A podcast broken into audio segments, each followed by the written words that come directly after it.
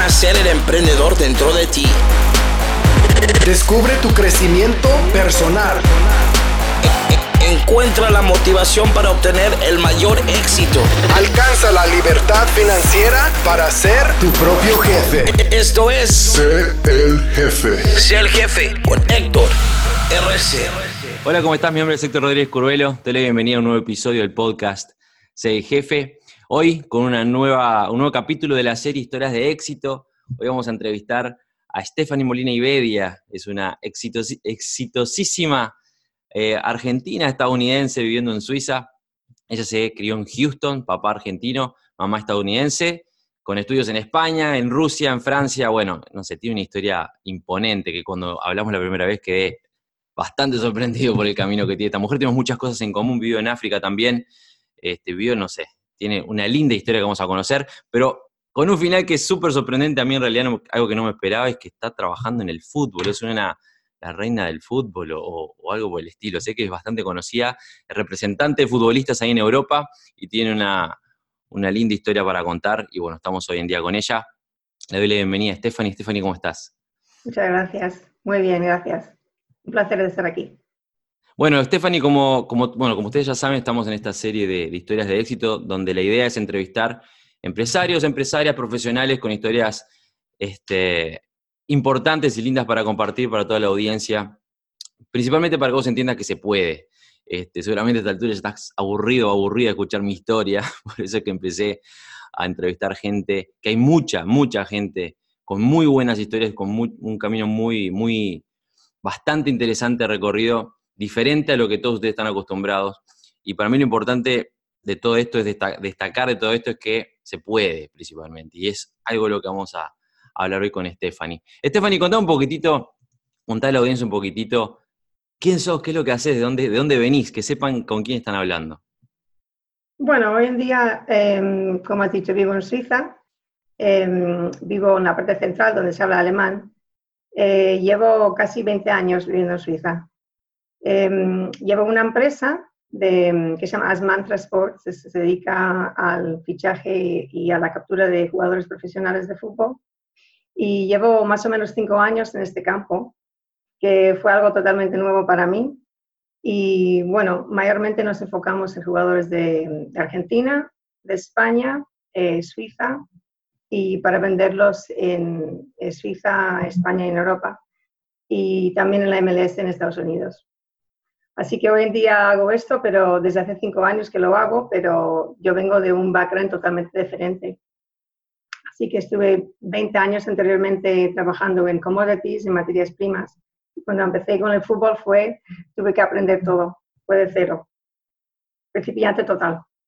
¿Cómo? Ahora, ahora vamos a enfocarnos en el fútbol después porque es súper, súper interesante. Yo la verdad cuando, cuando nos contactamos la primera vez y me dijiste a lo que te dedicabas me sorprendió, porque de hecho es la primera vez que conozco a alguien que, de- del medio del fútbol. Pero me interesa ver un poquitito, vamos para atrás. ¿Cómo es que llegaste a ser este, representante de futbolistas? Pero, ¿qué camino recorriste para estar? Porque me dijiste hace 20 años que estás en Suiza, pero naciste en Estados Unidos. Contanos un poquitito cómo, qué proceso se dio para que vos salgas de Estados Unidos y que termines en Suiza, porque imagino que no fue, como hablamos hoy, de la noche a la mañana, ni una decisión al azar. Algo tiene que haber sucedido para que termines viviendo en Suiza. Así que contanos un poquitito ese proceso. Sí.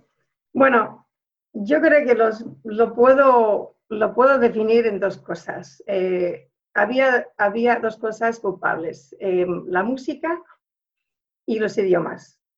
Eh, vengo de una familia internacional, mi padre argentino, mi madre americana. Se conocieron en Argentina y eh, yo me quedé, mi, padre era médico y fue a Estados Unidos para estudiar y para echar raíces y empezar su carrera de médico.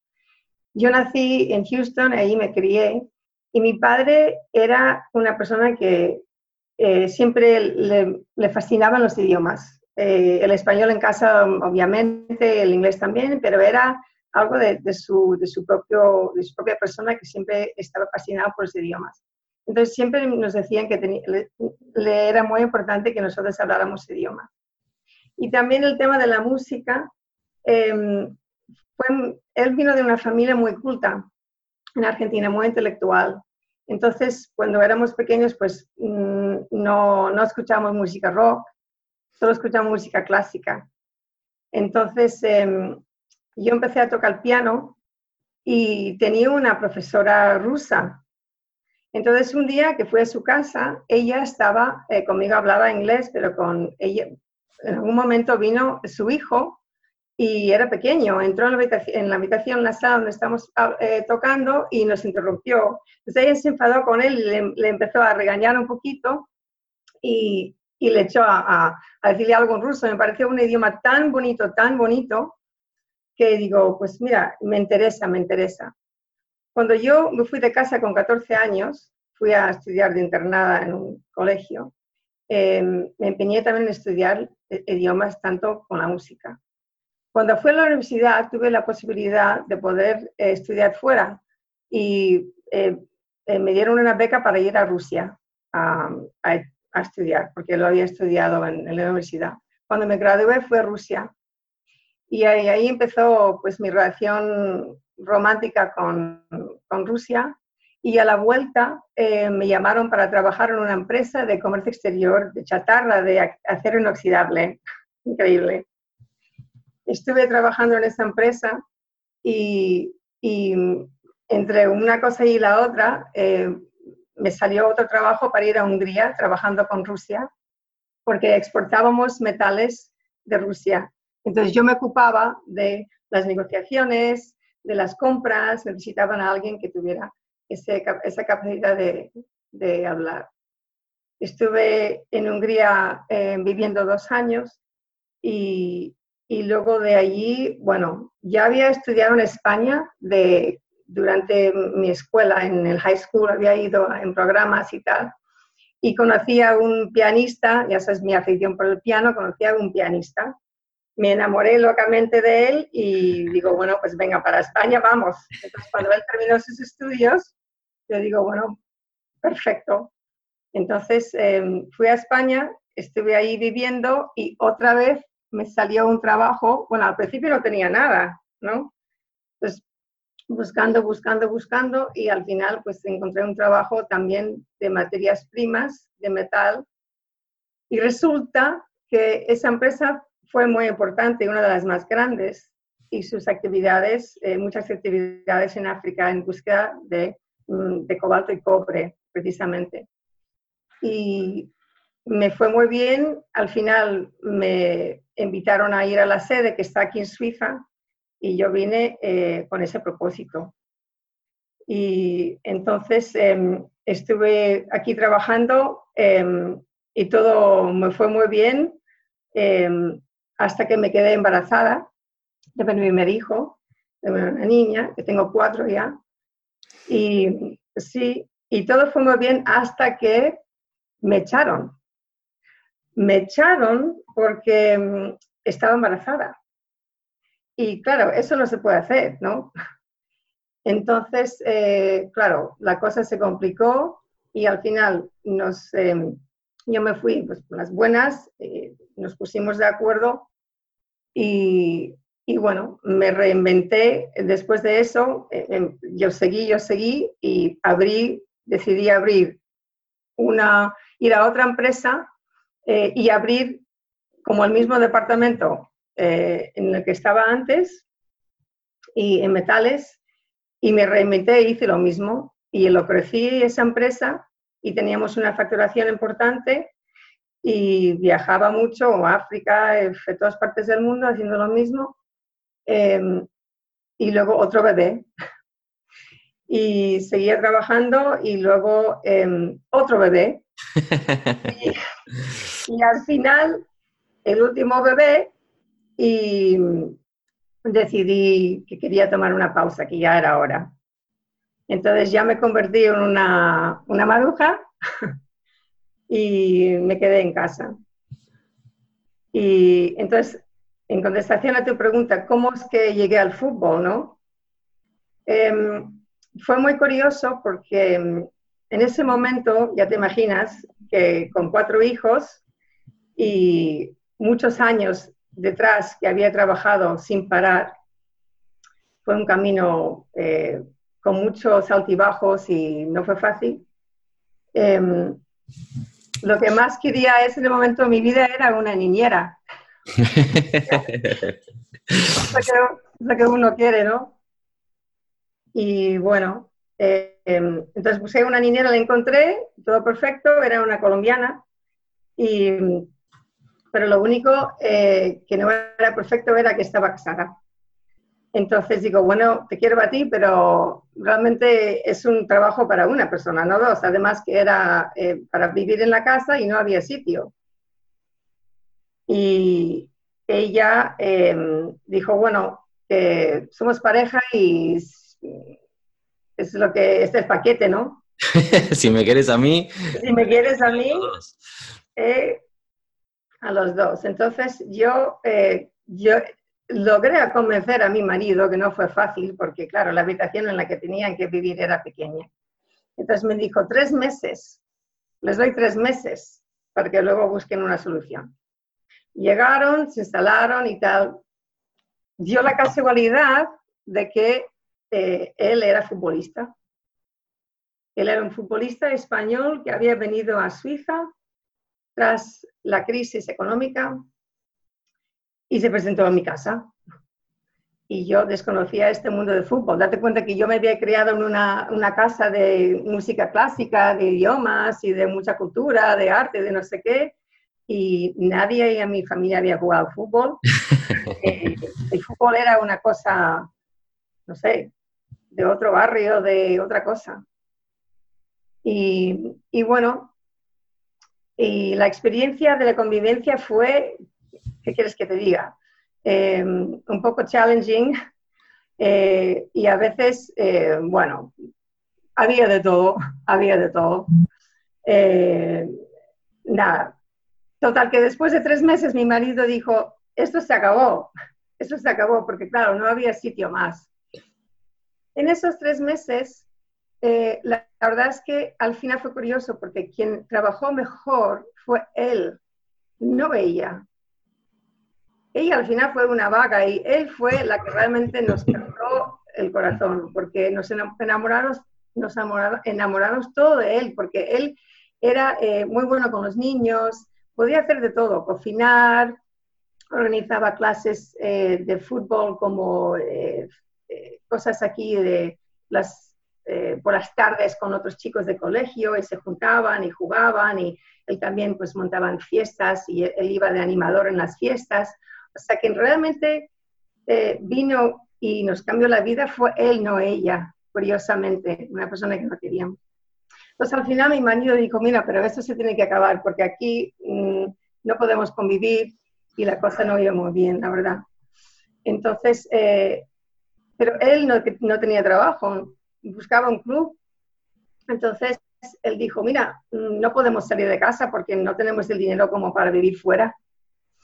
Entonces yo le dije, bueno, pues explícame un poco qué es lo que te hace falta, cómo funciona todo esto. Y me explicó, bueno, pues mira, te fichan en un club, si tuviera contrato y tal. Digo, bueno, pues mira, yo no trabajo en el mundo del fútbol, jamás había casi pisado un campo de fútbol en mi vida. Mirando en la tele de vez en cuando con mis chicos y ya está. Y bueno, pues em, él me dijo, yo digo, pero te tienes que ir y dice, necesito un club. Yo digo, pero te tienes que ir y dice, necesito un club. Entonces em, yo digo, bueno, vamos a ver, eh, charlando con mi marido, me dijo, em, ellos se tienen que ir, digo, ya, pero él necesita un club. Entonces, eh, yo voy a intentar, eh, yo voy a intentar ayudarle. Dice, pero tú no sabes nada de fútbol, ni sabes las reglas de fútbol, como, como que has trabajado en otro campo, em, no te metas, ¿no? Entonces, yo quería ayudar a este individuo y la verdad es que él me decía, mira, tú tienes idiomas, tienes contactos, haces buen networking y tal. Y al final, la verdad es que por querer, por tanto respetar y realmente em, adorar a esta persona, porque él, como te digo, que nos habíamos enamorado todos de él por su forma de ser. Entonces yo le dije a mi marido, que fue un momento muy clave, dije, te apuesto que puedo, te apuesto que puedo hacer esto.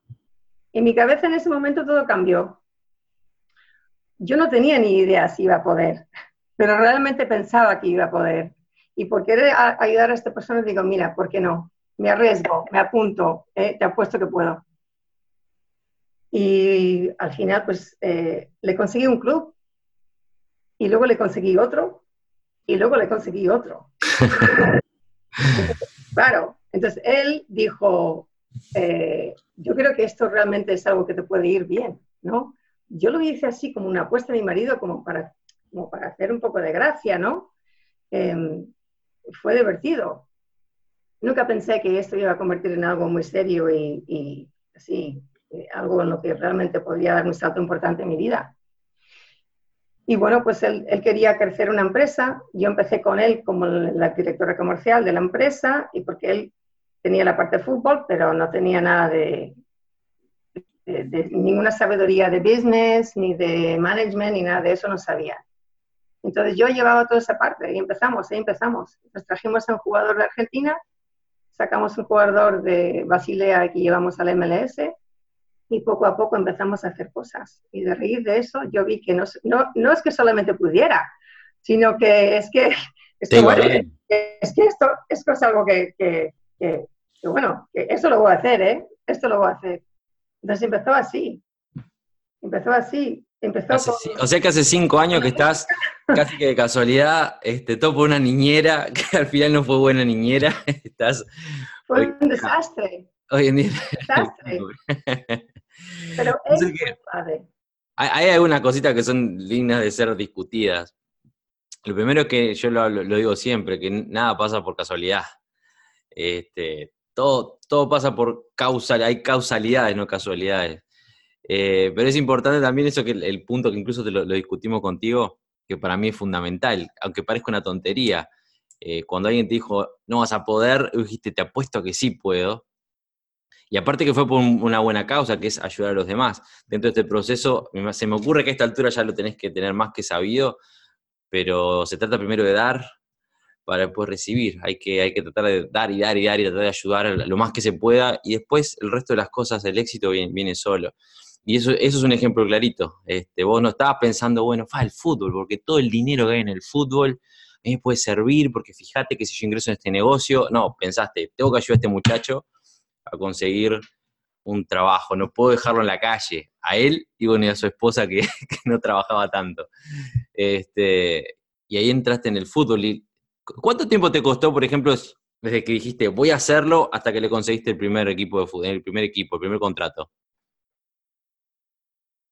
Yo le conseguí, eh, date cuenta que él no tenía equipo, ¿no? De los jugadores que no tienen equipo, que hace tiempo que a lo mejor no juegan en eh, competiciones, o sea, partidos competitivos, eh, no tienen el nivel de fitness que deberían tener, es lógico. Entonces van de prueba, tienen que ir primero de prueba. Entonces yo le conseguí pruebas entonces le conseguí, no sé, mm, dos semanas o algo así tardé en conseguirle una prueba. Entonces le ficharon y luego terminó el contrato allí y mientras yo hablando con otro y también le ficharon en otro club. Y fue así. Pero, pero te digo, eh, yo no sabía nada, o sea, yo tuve que aprender todo, todo, de todo, de todo. Y, y también yo pensaba que iba a ser una cosa como un capricho, bueno, esto como lo puedo hacer bien, si puedo ganar un poco de dinero y tal, porque digo, mira, si yo he viajado por el mundo, si yo hablo varios idiomas, si yo he hecho los negocios, digamos, complicados y, y, y, difíciles, que lo que es el mundo de metales y minerales, trabajando para una gran, o sea, empresa grande con muchas expectativas, digo, esto lo puedo hacer chupado, ningún problema. Pero fue todo lo contrario. No fue así para nada. De hecho, yo puedo decir em, sin ninguna duda que ese es el trabajo más difícil que jamás he tenido, por varios motivos. Porque estoy en un mundo de hombres, eso está claro. Porque no, no, no jugué al fútbol, no, no fui jugador, tuve que aprender todo, no vengo de esa cultura. Eh, y es, el fútbol es algo que tiene muchas etapas, o sea, muchas eh, etapas difíciles y complicadas. Es muy político, eh, hay mucha corrupción también, hay que decir las cosas claras. Y todo eso hay que saber manejarlo, gestionarlo.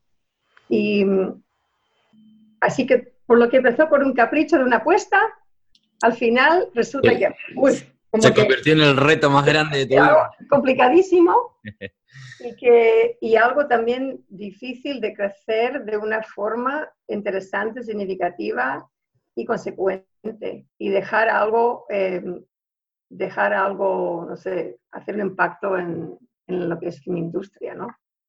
A mí me sorprende, me sorprende muchísimo el contraste entre de dónde viene Stephanie y dónde está hoy. Porque vos lo pusiste de manifiesto, una casa que nada tiene que ver con, con, la cultura del fútbol, en donde se, se, alimentaba este, el estudio, los idiomas, la música clásica.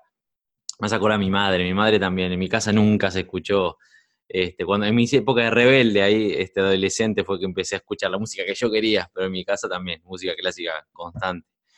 Em, ¿Y cómo terminaste en el fútbol? Vos que escucho la historia y me la contaste el otro día cuando estuvimos charlando y, me da vueltas en la cabeza que es increíble cómo no, no, no, uno pone, uno encuadra, digamos, a, ciertos trabajos, ciertas tareas, ciertos este, negocios, ciertos rubros de negocios en un tipo de persona específico y te encontrás con un caso como este que es absolutamente lo contrario.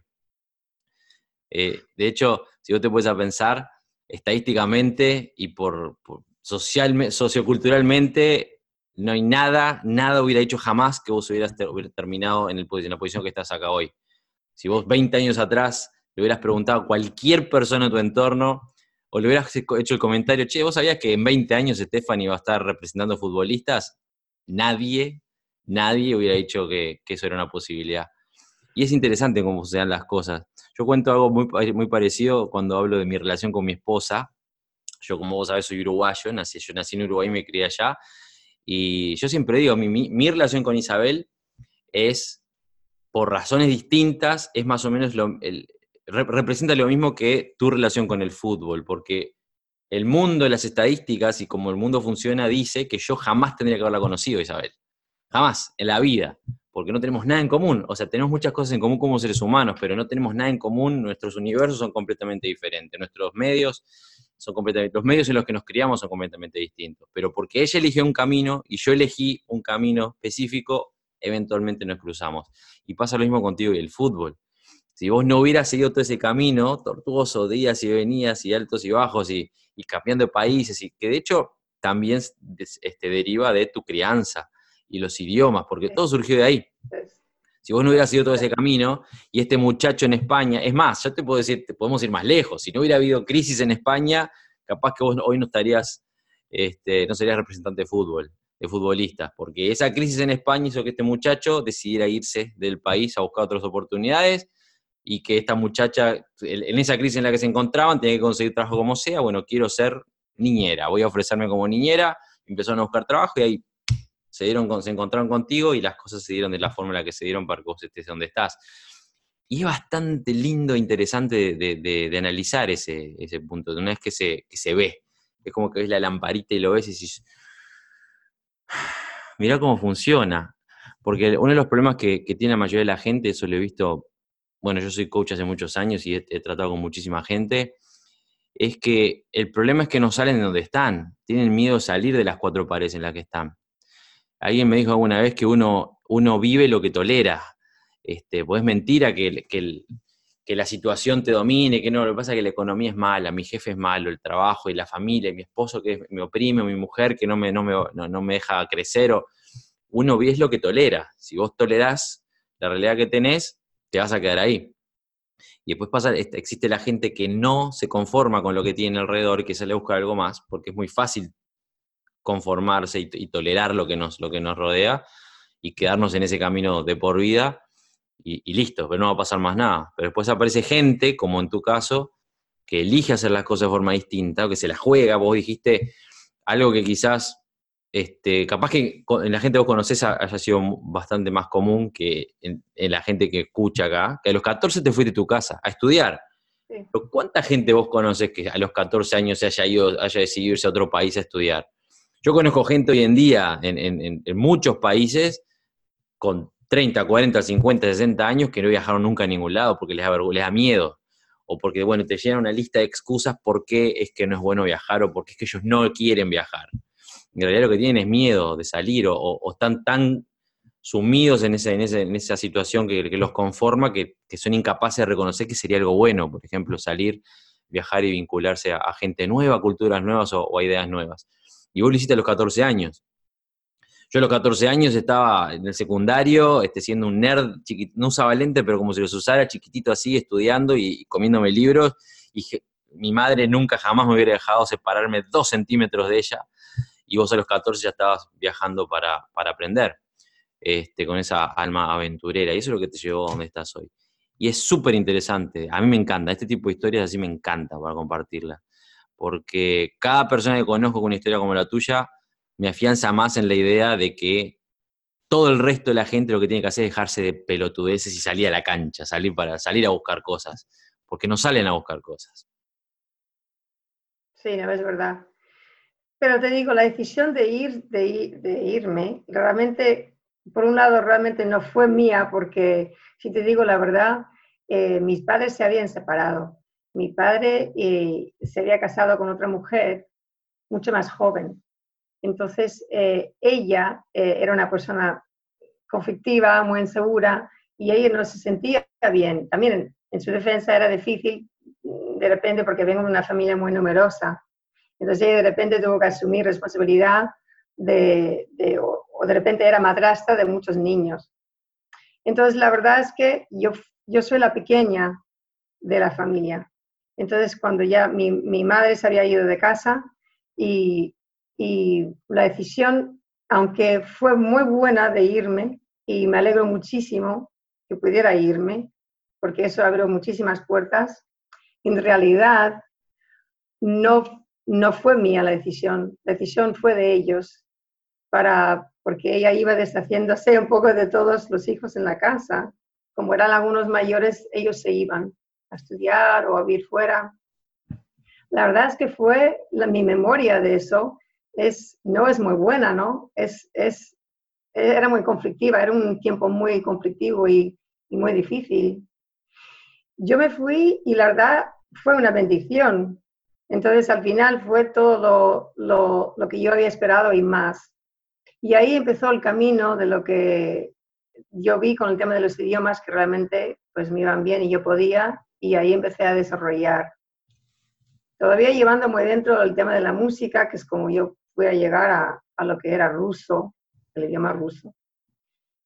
Pero es verdad. Em, y con el tema del fútbol, si mi padre supiera que, porque falleció, si mi padre supiera que hoy en día estoy metida en el fútbol, la verdad es que no sé lo que diría, porque te doy un ejemplo, mi tía, que tiene 91 años, que vive en Buenos Aires, que vive todavía, que fue cantante de ópera, algunos que están escuchando este programa, que igual son de Argentina o han estado en Buenos Aires, conocerán lo que es el Teatro Colón, es uno de los teatros más famosos en Sudamérica y de hecho del mundo por la arquitectura, por la historia y por los artistas que han tocado allí. Y ella fue cantante de, la ópera de, de Colón. Cuando yo la vi la última vez que fue a Argentina y le dije que estaba metida en el fútbol, se horrorizó. se horrorizó porque, claro, te digo, choca tan radicalmente con de donde vengo, digamos, pero también es una cosa que yo, yo tomo con mucha naturalidad. O sea, para mí es, a mí también me gusta, siempre he querido conectarme con gente de todas partes. Siempre he querido o sea, poder tener una conexión con, con cualquier persona y encontrar lo interesante y lo profundo en cualquier contacto, cualquier conexión que pueda tener. Y hoy en día con los futbolistas, por ejemplo, igual no tengo nada en común con ellos, o igual sí, pero también es interesante eh, ayudarles en su camino sabiendo que, que, hay dos personas de mundos totalmente, diametralmente opuestos, pero que cada uno, pero, pero nos conectamos porque, porque sí. Y esa, esa química eh, lo puedes llamar, no sé, divina o lo que lo quieras llevar. Pero esa química también eh, para mí me ha servido mucho. Y yo creo que eso viene de que mi padre, que digo, que siempre era una persona, un carácter muy fuerte, un hombre de renacimiento, ¿no? Porque le gustaba el arte, era piloto, era poeta, era médico, bueno, cierto. y siempre decía, en tu vida hay que hacer cosas significativas, hay que hacer cosas significativas, una y otra vez. Entonces yo, eso como que me, se me impregnó aquí, ¿no? Entonces ya cuando yo iba descubriendo mi vida desde pequeña, y no es fácil salir de casa con 14 años, yo no, no conocía otra cosa y no esperaba más. Pero cada etapa y en cada sitio donde he ido, he intentado construir eso o encontrarlo. En los sitios donde yo he trabajado, em, eran, eran interesantes, pero no eran míos, ¿no? Porque yo trabajaba para alguien. Entonces, también la decisión, de medida que el fútbol se fuera desarrollando de una forma, digamos, como carrera, yo tuve que decir, bueno, esto lo puedo hacer, pero lo puedo hacer en serio. Yo tuve que ver eh, cómo iba, o sea, una cosa que me traía era porque eh, iba a ser cosa mía. Entonces, yo iba a tener realmente ese momento de crear algo muy significativo y tener un impacto en las vidas de gente que quizás más eh, necesitaban. Estoy hablando de futbolistas, digamos, de medios socioeconómicos muy bajos, de pocos privilegios, de poca educación, de poco dinero, de poco todo. Em, y yo quería cambiar eso, porque sabía que podía. Por una serie de cosas y de armas que yo pueda tener o no pueda tener, lo que sea, o también por ganas, ¿no? Por ganas. Entonces, eh, también la decisión de, de, de, reinventarme, digamos, de nuevo y convertirme en entrepreneur fue de, de tener algo mío, algo que puedo controlar, que puedo manipular y que puedo convertir en valor y traer al mundo y cambiar, en este caso, el mundo de estos chavales. Em, y fue así, fue así. Y, hoy en día es lo que, es lo que intento hacer. Y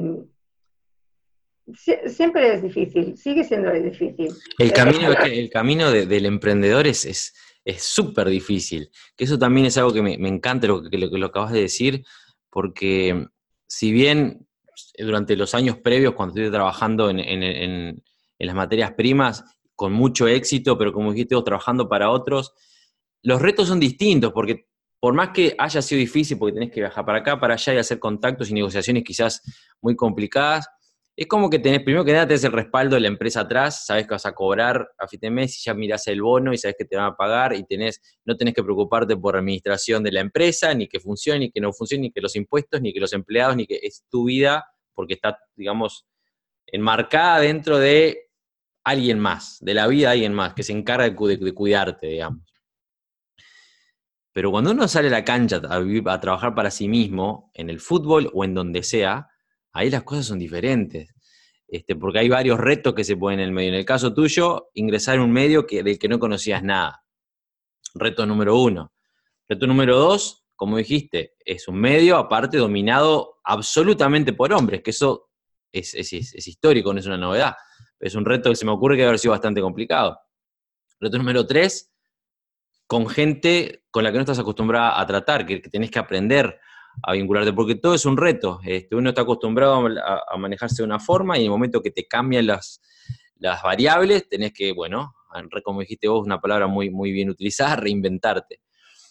Pero aparte, a partir de ese momento sos dueña vos de tus cosas y tenés que enfocarte en la empresa y, en, la, y, en, la, estructura y en la parte legal, en la parte administrativa y en las finanzas y, en la expansión y en el marketing, en cómo te contactás y si tenés empleados en los empleados y en los contactos internacionales y depende de vos y los retos se van apilando, se van apilando. Yo el otro día hice una charla este, en vivo dándole un palo a la gente de por qué es que la gente no tiene éxito, porque no tiene ganas de trabajar, porque se piensan que viene alguien, le, te, saca una, le saca una foto a Stephanie, ¡boom! Le saca una foto. ¿Y qué ven?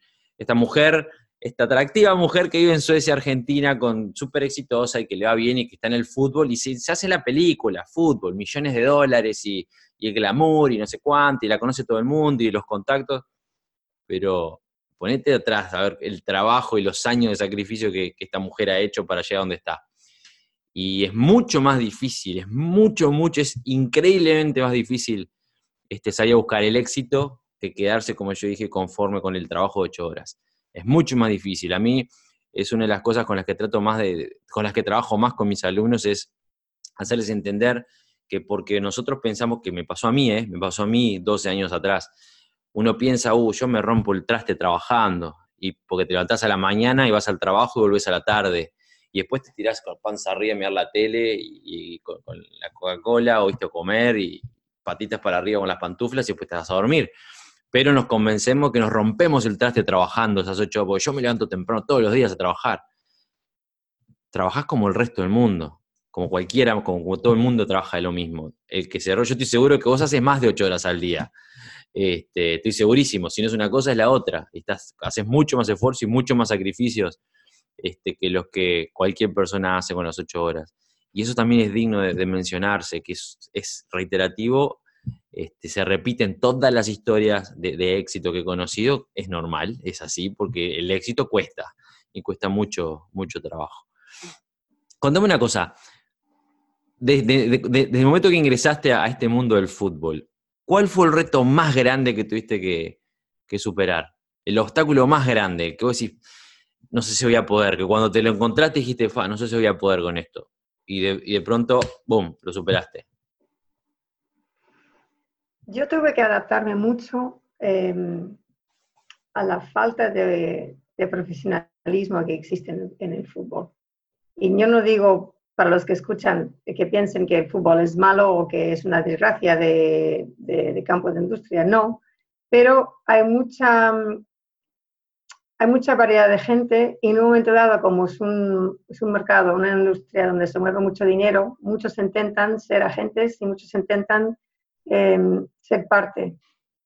Entonces yo me tuve, yo había venido de empresas pues muy correctas y donde la gente les escribes un mail, contestan, dejas un mensaje, te pueden llamar.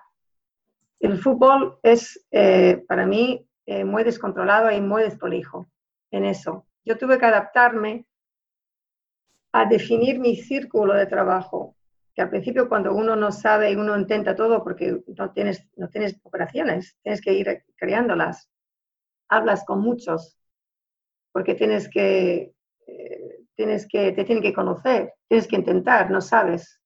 Yo nunca tuve un mentor en, fútbol, ojalá que tuviera.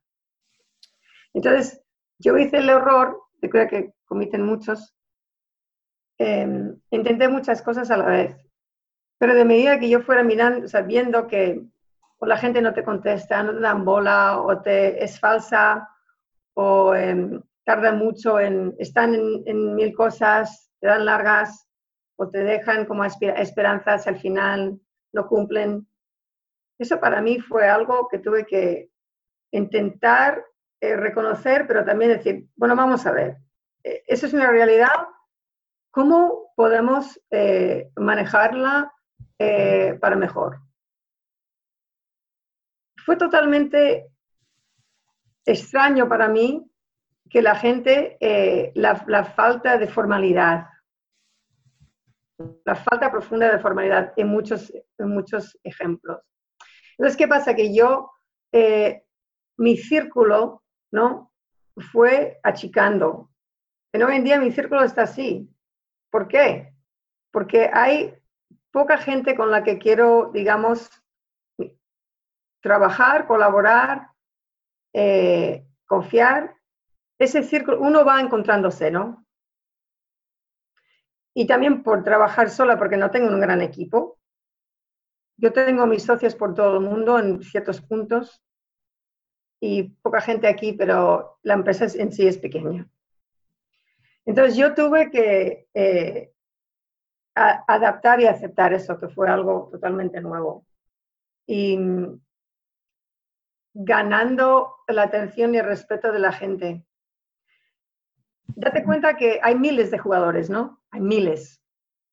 Los clubes están inundados, desbordados, saturados de agentes que les acosan casi con perfiles y trabajan de una forma totalmente desprolija. Entonces, ¿qué pasa? Que no, también por reflejos y reacción, los clubes mismos están totalmente desbordados, porque la mayoría no tienen plan y la, mayoría tampoco trabajan, eh, siempre trabajan de una forma em, organizada, estructurada. Entonces, eh, ese es un, esas son eh, dificultades que uno tiene que ir midiendo. Y y ha sido así. ¿Cuándo sentiste por primera vez? Imagino que fue una satisfacción enorme cuando le, cuando le firmaste el primer contrato a, a este muchacho que trabajaba en tu casa. Pero eso fue el inicio. ¿Cuándo sentiste por primera vez, listo, a esto me voy a dedicar, la, pegué, tengo, tengo capacidades para esto y lo puedo hacer bien? Bueno, hace dos años había traído un, jugador argentino de Unión de Santa Fe, un central, aquí al Zurich, y les fue muy bien y le querían renovar y querían, yo me acuerdo que la, que la comisión, que yo no sabía ni, ni pedir, no sabía ni pedir, ni idea, cuánto pido, ni idea, y claro, ¿con quién, con quién podía hablar, porque claro, uno no puede decir, no quería demostrarme como una, como un imbécil, ¿no? Totalmente sin experiencia. quién puedo? Entonces, me acuerdo que llamé a un ex agente amigo que es el, hijo, el, el, marido de una amiga mía aquí y que era gente que tenía una agencia importante y tal, y ya había cambiado un poco el, el fútbol por el golf y tal. Y yo le pregunté, digo, ¿cuánto pido? ¿Cuánto pido? No tengo ni idea. Y dice, bueno, pide esto. Y yo digo, a mí me parece, no sé, que voy a voy a ser aún más eh, valiente, pedí el doble. Pedí el doble. Lo aceptaron. Digo, ¿cómo? Digo, no me lo puedo creer. Lo aceptaron. Bueno, eso fue. Y luego hace el, el, verano pasado, eh, de repente me vinieron como tres fichajes seguros, o eh, seguidos. fiché a Jeffren, que había estado en Barça, que es un jugador español, que los que conocen el, fútbol español lo conocerán, que se llama Jeffrey, que es un venezolano creado en España, que ha jugado a Barça. Fiché a él aquí en el Grasshopper. Y luego a Tomás Mejías, que es de Madrid-Castilla, que había estado en, Inglaterra. Lo llevé a Chipre. Y luego otro, el, Jordi Quintilla, que también es un ex Barça, que llevé aquí en Suiza. Y luego otro, el de la sub-20 argentina, Leo Mosevich. O sea, de repente como que, como que lloviera, ¿no? como que no eran futbolistas y digo, bueno, eso está muy bien, eso está muy bien. Em, pero te digo, es, eh, en ese momento pensé, esto lo puedo hacer. I've got it, como se dice en inglés. I got this, I got this. Em, pero bueno, lo, lo, cuando uno cuenta lo de los fichajes, uno no se da cuenta, uno te das cuenta que, por ejemplo, de por cada fichaje a lo mejor trabajaba 10 perfiles es el único campo que uno puede estar trabajando día y noches eh, sin fin. A lo mejor 10 operaciones porque van a caer todas menos una o menos dos. Eso es la locura de fútbol.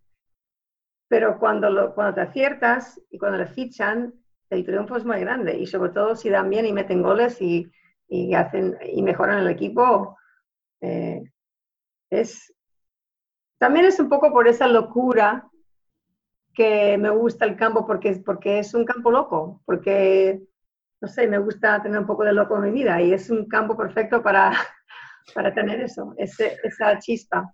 No, además, además yo estaba pensando en lo, lo, que vos decías, este, se me ocurre que para, para un futbolista un, buen fichaje es, es, el cambio de vida completo. Este, debe ser una...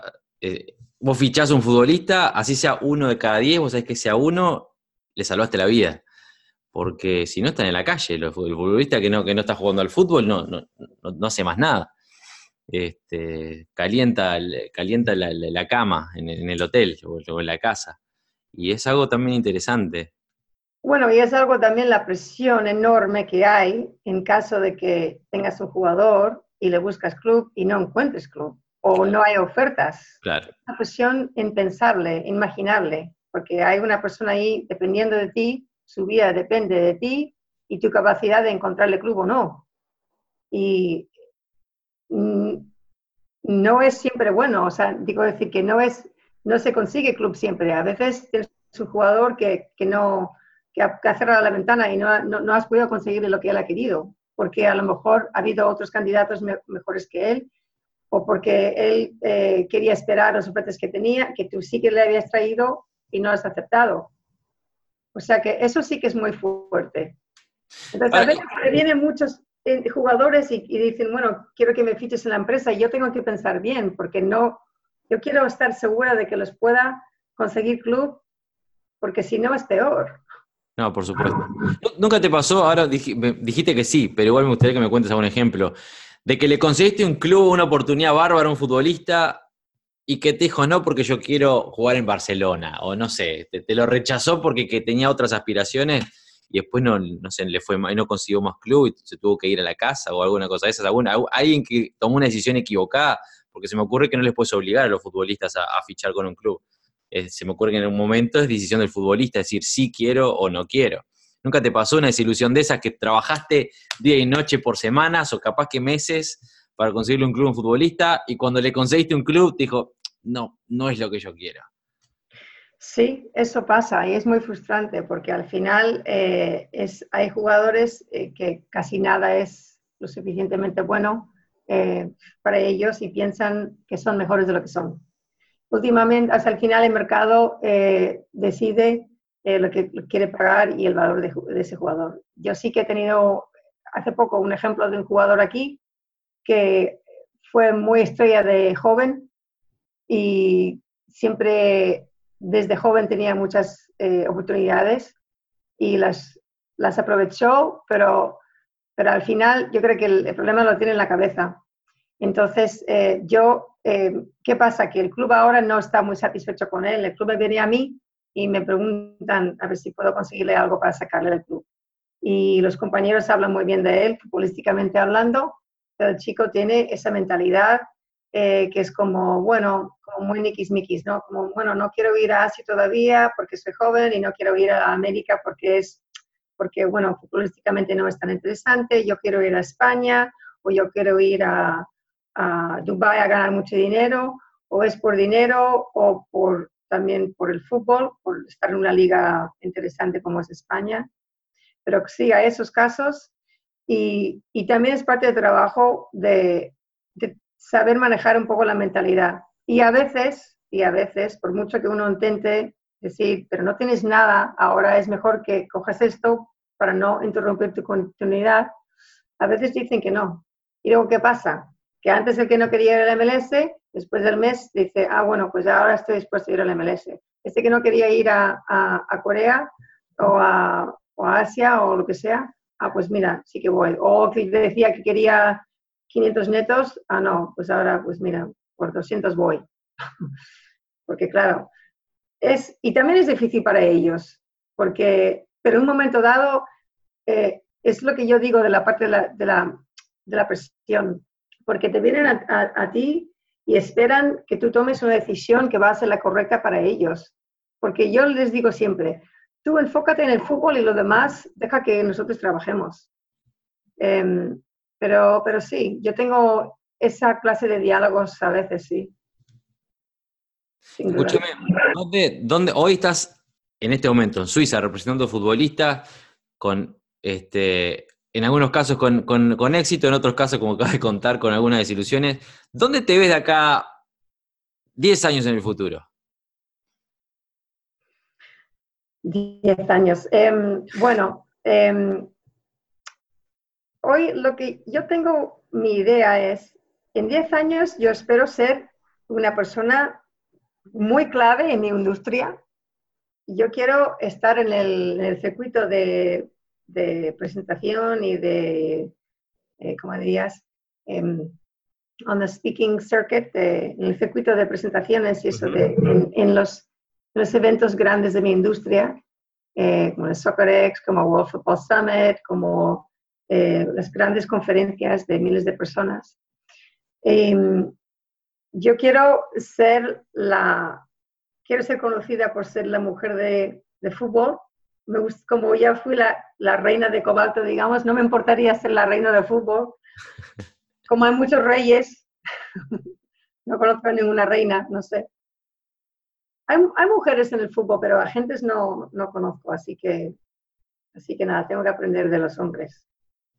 Y 10 años me gustaría eh, tener una empresa más amplia, más grande, y, pero también que ofrezca una, servicios variados, no solamente que lo que es el fichaje, sino pues eh, lo de mindset training, nutrición, em, varias, muchas agencias, las más grandes, ofrecen, por ejemplo, em, la parte económica del futuro del jugador cuando se retira y eso. Claro. Entonces, eh, me gustaría que la agencia eh, funcionara no sola, pero más bien independientemente para que yo no tuviera que estar, pues eso, esclavizada al trabajo, obviamente, y que pudiera tener más tiempo para mí para mi familia, porque es un trabajo sin fin, porque ya te imaginarás cuántos jugadores hay y cuántos vienen y cuántos buscan clubes. Uno tiene que decir, em, aprender a decir que no y a rechazar, porque si no es, es un burnout total. Así que em, en 10 años, pues eso, me gustaría también haber dejado algo interesante y significativo para la industria, que puede ser eh, jugadores buenos de Argentina, que es mi enfoque ahora en el mercado. Em, quiero ser el, go-to person de, de, ese mercado y sobre todo, bueno, en Suiza y en, Inglaterra me gustaría en, dos años, en 10 años haber hecho unas, unos fichajes importantes en Inglaterra, que es un trabajo, digo, es un mercado que me interesa mucho.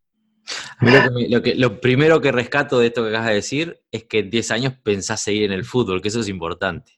O sea, significa que te gusta donde estás, donde estás hoy en día, este, este reto que encaraste hace 5 años atrás, que te gusta, porque si no uno piensa, si, la respuesta inmediata cuando alguien no está feliz, en 10 años se ve, no, en 10 años me veo, no sé, y, sale con alguna otra cosa, pero vos querés crecer en este, en este medio, y eso es súper interesante.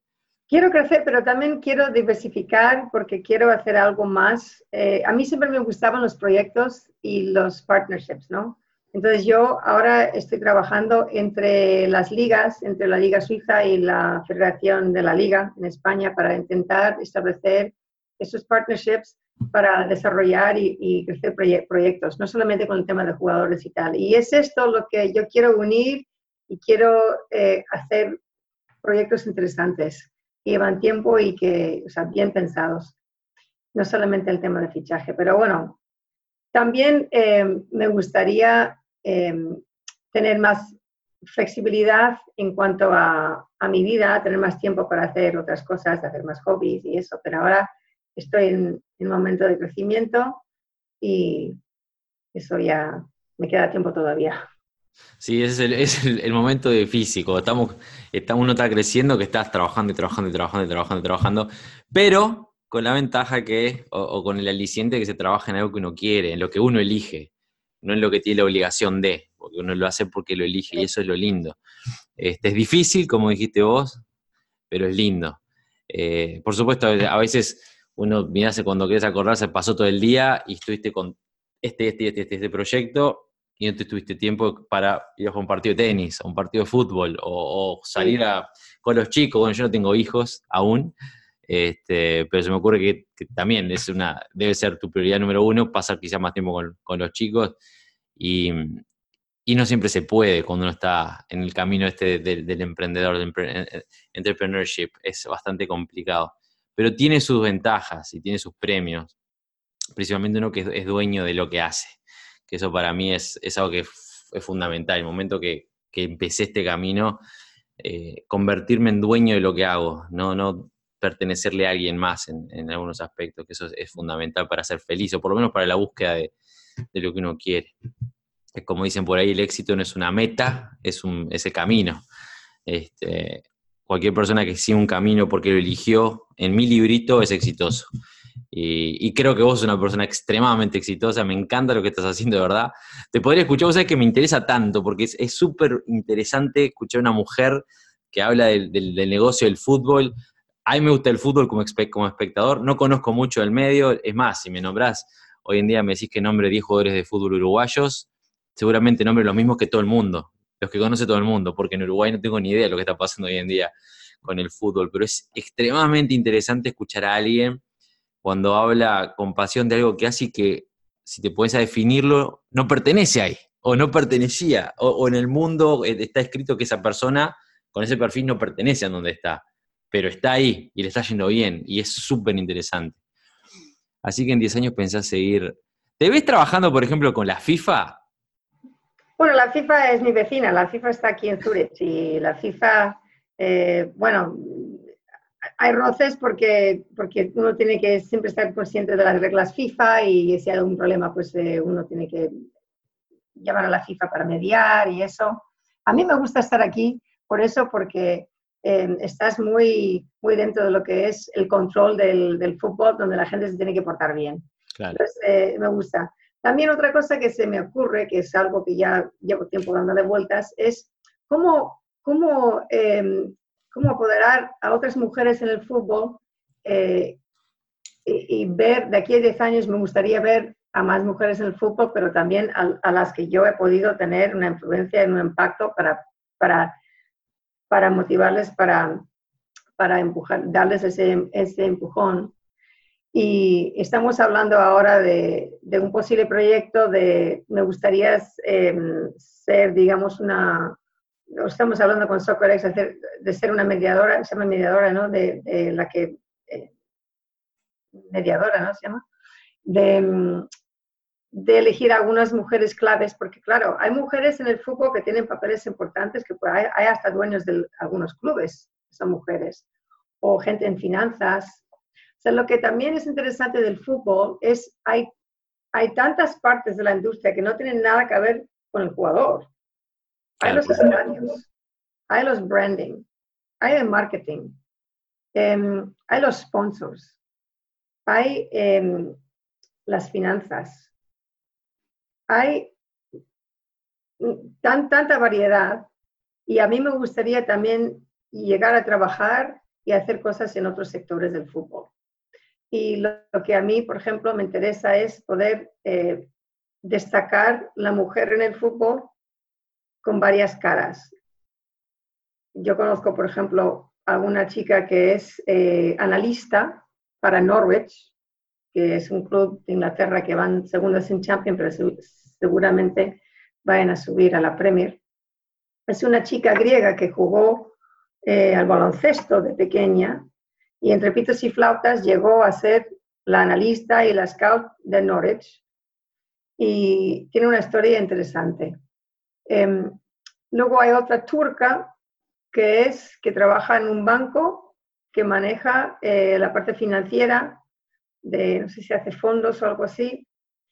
Eh, luego hay Delia Smith, que es la dueña de Norwich, de hecho que es una cocinera importante. Entonces, hay estas, estas caras, de caras femeninas de fútbol, pero no de agente. Yo puedo dar la cara de como, como la gente, ¿no? Pero me gustaría también poder em, destacar alguna manera, presentar em, eh, lo que es la, el, el, papel femenino en el fútbol y lo que aportan las mujeres al fútbol.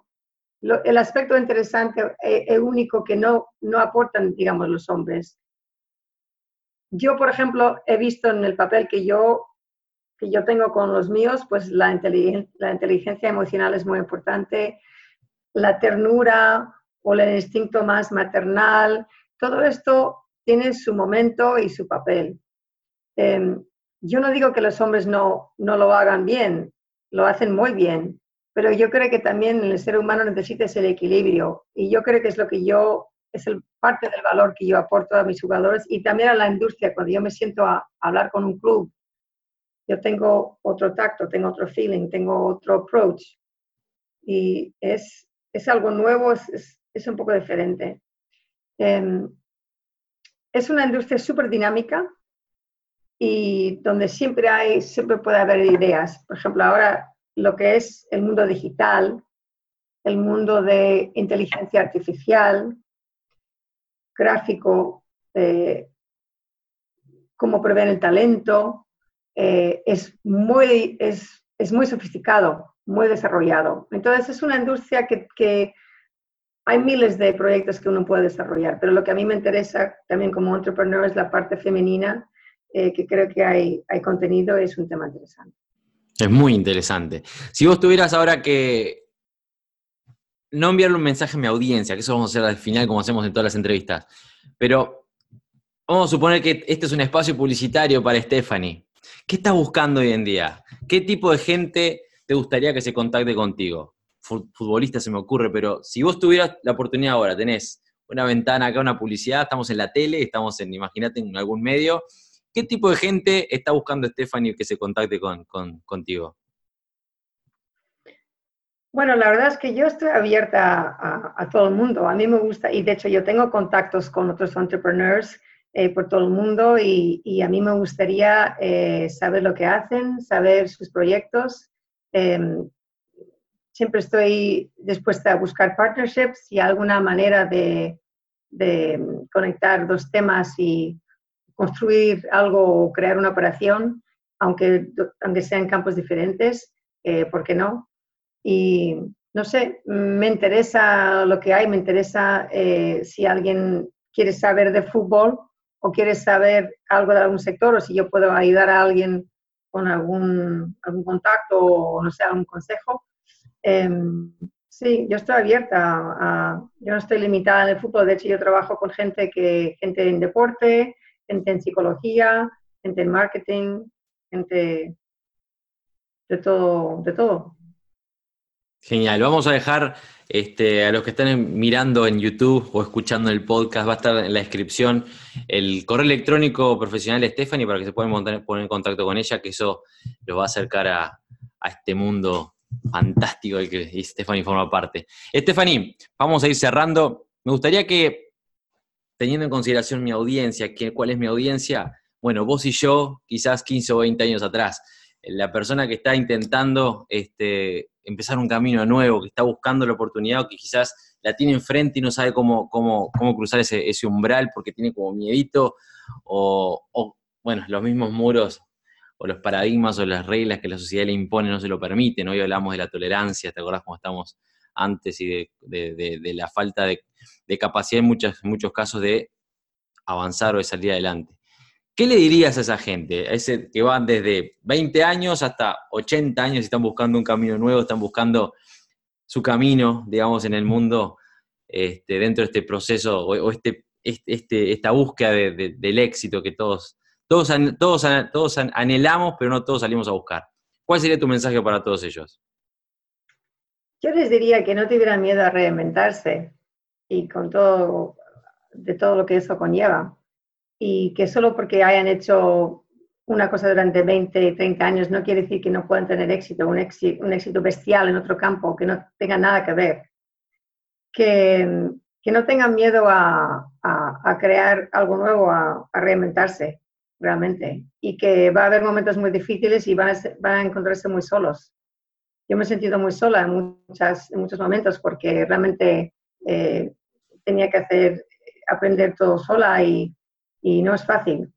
Pero yo diría eso, que no tuvieran, que no tuvieran miedo en, en hacer cambios radicales, que a veces cuando uno lo menos espera, eh, te, llega la cosa más, más linda y más, más bonita y, no sé, a la que puedes aprovechar.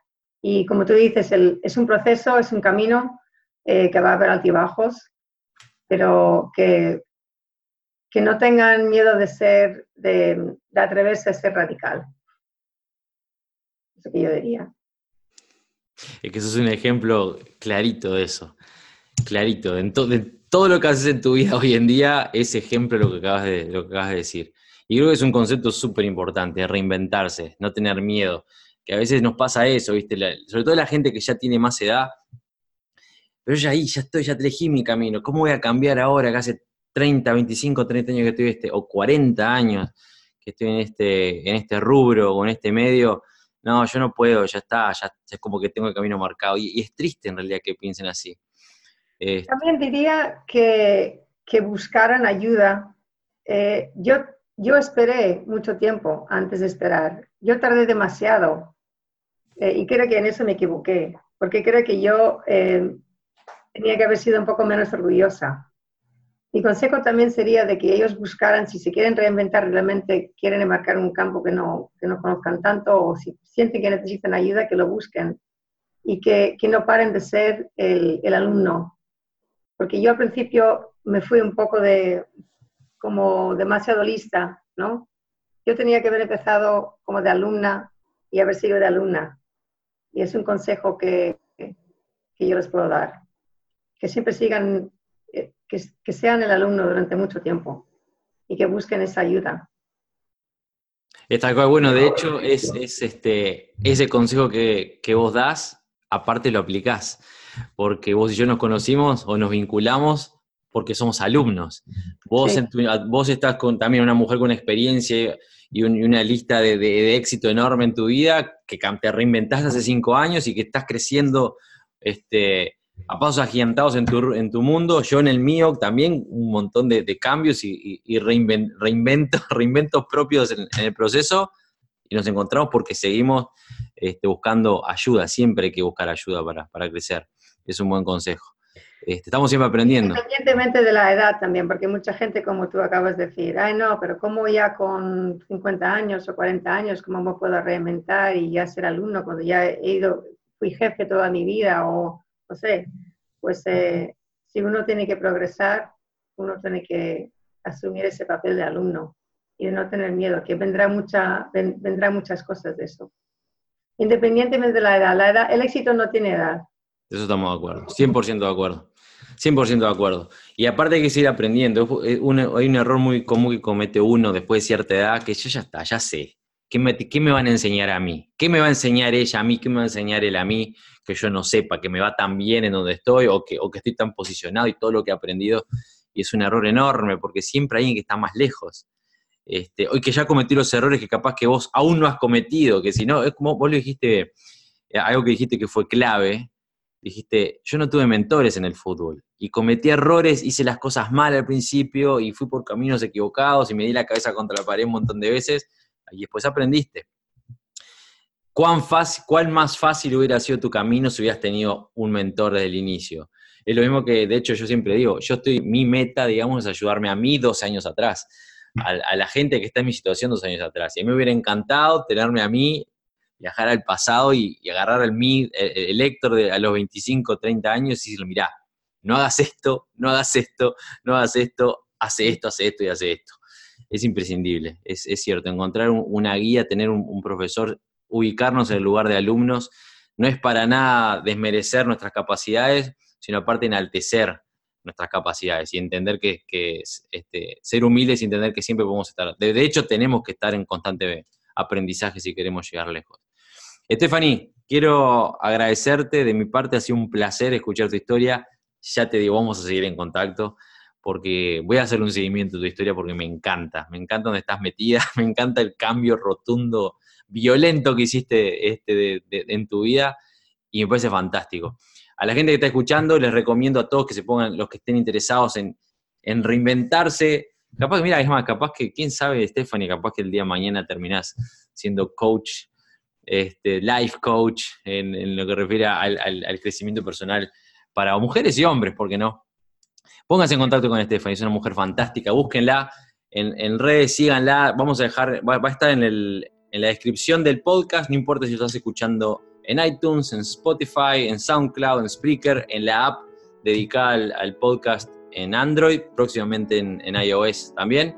Vas a encontrar en la descripción el correo para que te comuniques con Stephanie. Y si lo estás viendo en YouTube, también va a estar en la descripción, así clic por ahí, este, vas a encontrar el, correo de Stephanie, que aparte ya sabes que es profesional, lo dijo ella misma, le escribís y contesta. No es como por ahí que escribís un correo y se pierde en el limbo y nunca más nadie lo va a ver. Stephanie te va a contestar. Stephanie, muchísimas gracias, ha sido un placer para mí estar contigo. Es a ti, Héctor, muchísimas gracias, el placer ha sido mío. Muy gracias. No ha sido tuyo, de verdad. El placer ha sido mío. Ha sido muy, muy lindo escucharte.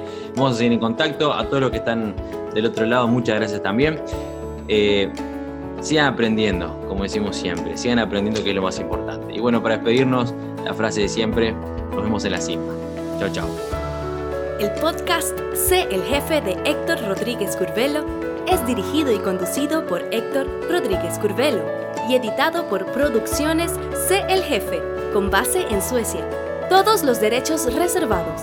Nunca olvides que tú puedes ser quien dirige tu vida. Te esperamos en el siguiente episodio y recuerda, nos vemos en la cima.